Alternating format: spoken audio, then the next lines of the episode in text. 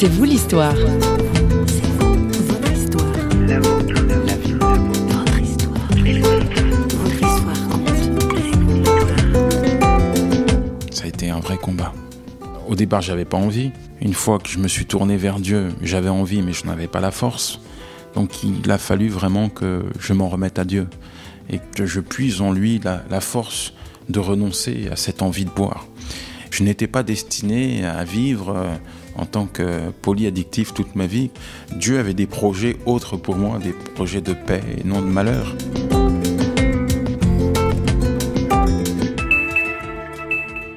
Sanglante exécution hier matin rue de Lyon à Paris. À 3 heures du matin, en sortant de chez son frère, il ne s'est pas méfié. D'un pas tranquille, il s'est dirigé vers sa voiture sans faire attention à la BMW garée en bas de l'immeuble. Alors qu'il ouvrait son coffre, deux hommes armés ont ouvert le feu sur l'homme qui en sortait. Grièvement blessé, leur cible est parvenue à faire quelques pas avant de s'effondrer. Notamment connue pour des affaires de stupéfiants, la victime a-t-elle été éliminée par la concurrence? C'est à cette question que s'attellent désormais les enquêteurs. Un fait divers qui aurait pu arriver à Yanis Gauthier du temps où il fréquentait la plaque tournante du deal parisien. Dans un précédent C'est vous l'histoire, il retraçait son existence de délinquant du 9-3 à la Courneuve, la cité des 4000. Emprisonné à plusieurs reprises depuis l'âge de 15 ans, notamment pour braquage à main armée, c'est grâce à l'amour de son amie Manu, une chrétienne, qu'il s'en est sorti. Enfin, grâce à elle, parce que aussi grâce à Dieu. Mais on ne sort pas du gouffre d'un coup de baguette magique. Yanis Gauthier a dû commencer par se débarrasser de ses addictions, notamment à l'alcool et à l'ecstasy. Il est auteur d'une publication, Addiction, aux éditions Gospel Prod, et il est ici interrogé par François Sergi. Vous parlez d'expérience parce que vous-même, vous avez été euh, consommateur, mais aussi dealer, et puis vous avez eu un problème avec l'alcool, quoi. L'alcool, l'ecstasy, les drogues synthétiques. D'accord. Le cocktail. le cocktail destructeur. Donc j'ai, hum, avec le temps, j'ai jugé bon euh, d'écrire un livre qui est accompagné d'un DVD où des polyaddictifs euh, sévères euh, racontent le, le calvaire qu'ils ont vécu au travers de leur dépendance et comment Dieu les a sortis de, de- de l'enfer de la drogue. Aujourd'hui, on fait face à une véritable pandémie au sein de notre société puisqu'il n'y a plus d'âge pour être un consommateur de drogue. Notamment, on voit que le- les stupéfiants, le cannabis et l'alcool fait des ravages. Et dans ce livre, j'essaye de donner des clés et d'apporter des, des solutions aux personnes désireuses de se sortir euh, de la dépendance. Alors avant de, de voir les clés, euh, comment est-ce qu'on tombe dans la dépendance? Ça dépend du profil psychologique et social de la personne en ce qui me concerne. Euh, au départ, pour moi, c'est un amusement. Euh, C'est-à-dire qu'à l'âge de 15 ans, je, commence à boire de l'alcool. Il faut dire que mes parents étaient deux buveurs, donc j'avais, humainement parlant, un patrimoine génétique qui me prédestinait à cela. Donc je bois pour aller en, boîte l'après-midi, m'amuser avec mes, mes amis, et puis ça devient euh, une attitude, une habitude. Je sombre euh, dans l'alcool sans, sans m'y rendre compte. C'est pour affronter le réel, pour échapper au réel? Euh, après, ça devient, oui, une source pour moi, pour me déconnecter de la réalité. Une réalité que j'aime pas trop, parce que euh, la vie, elle est pas intéressante pour moi. Donc, je me déconnecte en, en m'injectant euh, euh, ce poison. Euh, C'est-à-dire que je bois et euh, avec le temps, je consomme de l'ecstasy, qui a la particularité de, de te rendre euphorique, heureux, de te monter sur des sommets complètement illusoires et éphémères, et qui sont très mauvais. Comment vous avez pu vous en sortir de l'alcool? Ça a été un vrai combat. Un vrai combat, pourquoi? Parce que au départ, j'avais pas envie. Une fois que je me suis tourné vers Dieu, j'avais envie, mais je n'avais pas la force. Donc il a fallu vraiment que je m'en remette à Dieu et que je puise en lui la, force de renoncer à cette envie de boire. Et ça, ça s'est fait par bien sûr un, apport euh, au niveau euh, spirituel, c'est-à-dire que j'ai essayé de comprendre euh, ce que Dieu enseignait au travers de sa parole, au niveau de la tentation, au niveau euh, euh, de la victoire qu'il nous a donnée en Jésus-Christ, de ce que nous pouvons vivre avec Christ, c'est-à-dire vivre en homme libre. Et j'ai aussi réalisé euh, une chose importante, c'est que euh, je n'étais pas destiné à vivre euh, en tant que polyaddictif toute ma vie que Dieu avait des projets autres pour moi, des projets de paix et non de malheur. Et qu'aujourd'hui, en tant que père de famille, je n'avais aucune raison de me détruire. Ça, ça a été des sources pour moi euh, très importantes.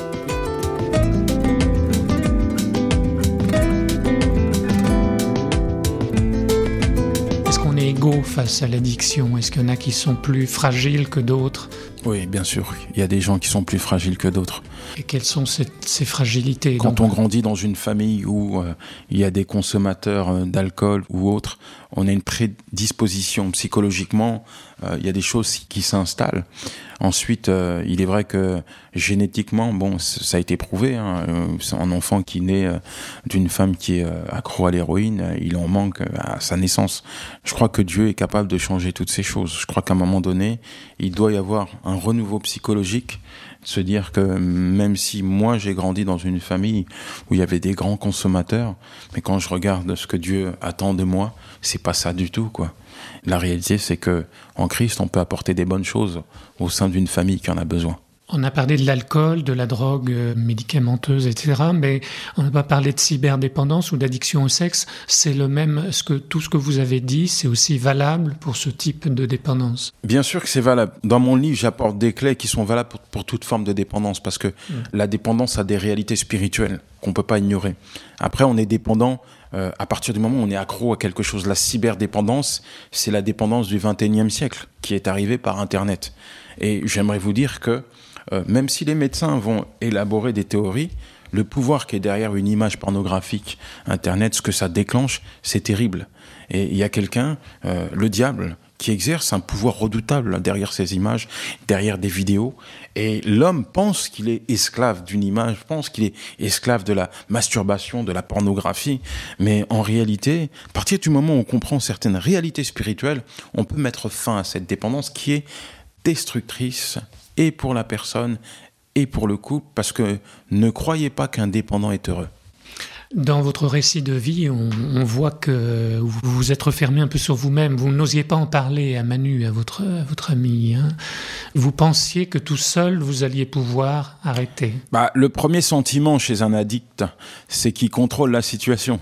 Et puis le jour où il réalise qu'il est addictif, il ne contrôle plus rien. C'est-à-dire que c'est son addiction qui le contrôle et qui le maintient dans, dans, dans la dépendance. C'est un, un- véritable euh, Donc, il faut esclave. accepter d'être aidé par d'autres. Il faut accepter d'être aidé, mais avant d'accepter d'être aidé, il faut reconnaître qu'on a un problème. Là est la difficulté, parce que beaucoup pensent que euh, non, j'ai pas de problème. Je fume un ou deux joints par jour, ou je bois euh, quelques bières, mais c'est tout le monde le fait. Vous allez euh, sur Paris, euh, tout le monde boit de l'alcool. Vous allez dans les cités, tout le monde fume un joint. tout le monde le fait. Donc moi, j'ai pas de problème. Mais la réalité, c'est qu'il y a un problème. C'est qu'on est dépendant.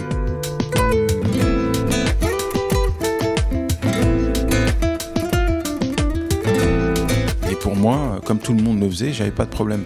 Mais le jour où je m'aperçois que l'alcool, ma dépendance à l'ecstasy, euh, prend le, dessus sur les choses que j'ai envie de faire, sur ma relation familiale, je réalise que j'ai un problème. Et j'en parle avec Manu. Pourquoi? Parce que je vais, entre guillemets, demander à Manu d'être mon garde-fou. C'est-à-dire la personne à qui je vais faire part de mes faiblesses, des moments de tentation où mon corps me réclame ce poison et qui va être là pour euh, me, me canaliser et m'empêcher euh, d'assouvir ma passion. Elle est un peu une béquille euh, à un moment donné? Elle est plus qu'une béquille, c'est une protectrice. Oui. Et après, on peut s'en passer à un moment donné. On... Bah, il y a une victoire en toujours- entraîne une autre, Voilà. d'accord Mais il faut, faut bien être réaliste, c'est que Alors, des... comment gère-t-on la tentation en fait? Une fois qu'on est dans un processus de guérison où on commence, où ça va mieux, on arrive à reprendre le dessus, mais il y a toujours les En fait, tentations. le plus difficile après avoir euh, pris cette décision, c'est de gérer cette tentation. Euh, souvent, la tentation n'arrive pas quand tout va bien, elle arrive quand tout va mal. Euh, dans des moments de faiblesse, c'est là qu'on a envie de pallier à ce moment euh, par euh, une consommation, telle qu'elle soit. Je savais, moi, qu'à chaque fois que ça n'allait pas, j'allais avoir cette envie. Et c'est vrai que les premières tentations ont été synonymes d'échec. Et puis, tout à coup, quand je m'en remettais à Dieu, c'est-à-dire que je lui demandais de me préserver de la tentation, je m'apercevais que ce que je- moi je pouvais pas faire, Dieu me donnait la force de l'accomplir. Et boum, j'avais une victoire.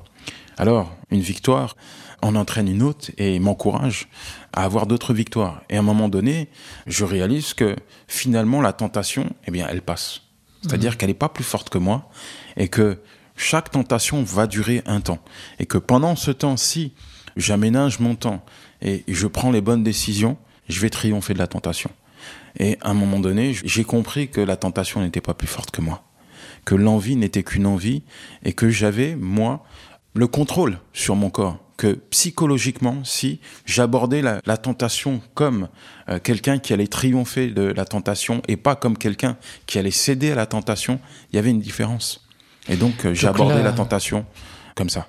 Il y a une, un changement de mentalité, une conversion à faire en soi-même, quoi, en quelque sorte, hein, pour Oui. entrer dans un chemin. La réalité, de- c'est que moi, je ne peux rien faire et que Dieu me donne la force d'accomplir ce que je peux pas faire.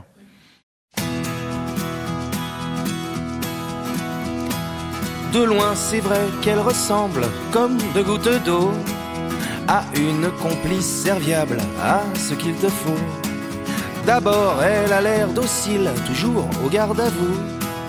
Dehors ou à domicile, elle a réponse à tout. Après, de près, quand on se réveille, on voit que ce n'est qu'une bouteille. Elle est ton meilleur public, elle approuve, elle adhère. Tu la siffles, elle rapplique, c'est la preuve qu'elle t'adore. Fidèle parmi les fidèles, d'ailleurs, si tu le souhaites, rien ne viendra plus troubler vos fréquents tête à tête. Après, de près, quand on se réveille, on voit que ce n'est qu'une bouteille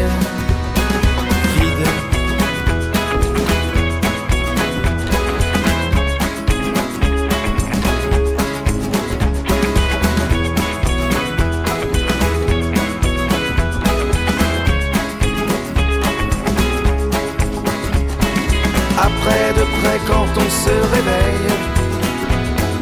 On voit que ce n'est qu'une bouteille. Mais quand elle est encore pleine de promesses et de rires De détente sans peur ni peine, de vacances sans partir C'est une servante aux petits soins que tu peux congédier. Virer du jour au lendemain,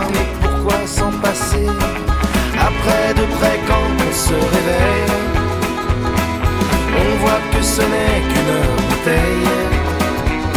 C'est une amie, je te l'accorde, si t'es convaincu que la potence et la corde sont les amis des pendus. Après de près, quand on se réveille, on voit que ce n'est qu'une bouteille. Je veux bien, et pas du tout dangereuse. Inoffensive, dans ce cas, s'applique aux tronçonneuses. Après de près, quand on se réveille, on voit que ce n'est qu'une bouteille. De loin, t'es comme le toutou au bout de sa laisse, qui est certain que c'est lui qui balade sa maîtresse.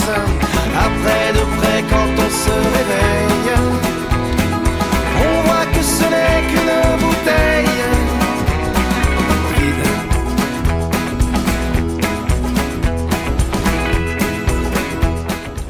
que vous êtes accro à Dieu Je suis un polyaddictif à Dieu. et je crois que c'est euh, l'ivresse du Saint-Esprit est meilleure une- que l'ivresse une de sainte l'alcool. dépendance. ça. Et Une sainte dépendance que je recommande à tout le monde. Ça Parce vous rend libre ou esclave? Ça me rend libre, et non seulement ça me rend libre, mais ça me rend heureux. Et la joie euh, que le Seigneur me procure, la bonne nouvelle, c'est qu'elle n'est pas temporaire, elle est éternelle. Et c'est une joie, une ivresse que je recommande à tout le monde. Euh, honnêtement, si vous avez un problème de dépendance, tournez-vous vers Dieu, lui sera comblé. Le vide que vous avez laissé ou que vous allez laisser en prenant cette décision. Mais c'est le meilleur choix qu'on puisse prendre. Sortir de la dépendance pour devenir accro à Dieu. Avec ou sans C, le terme accro a pris le sens figuratif d'une addiction, d'une dépendance à quelque chose. Mais accro, qui se termine avec un C, c'est dans un sens premier une déchirure de quelque chose qui s'est accroché. Je vous quitte en vous laissant pour une fois une question. Qu'est-ce qui vous accroche, vous Et qu'est-ce qui vous blesse? Le temps est-il peut-être venu de vous accrocher à Dieu? La seule chose qui nous sépare de lui n'est souvent qu'une prière. Allez, je vous laisse à ces questions et merci à Yanis Gauthier de nous avoir apporté son témoignage. Et à plus pour un prochain C'est vous l'histoire, une émission signée Radio Réveil.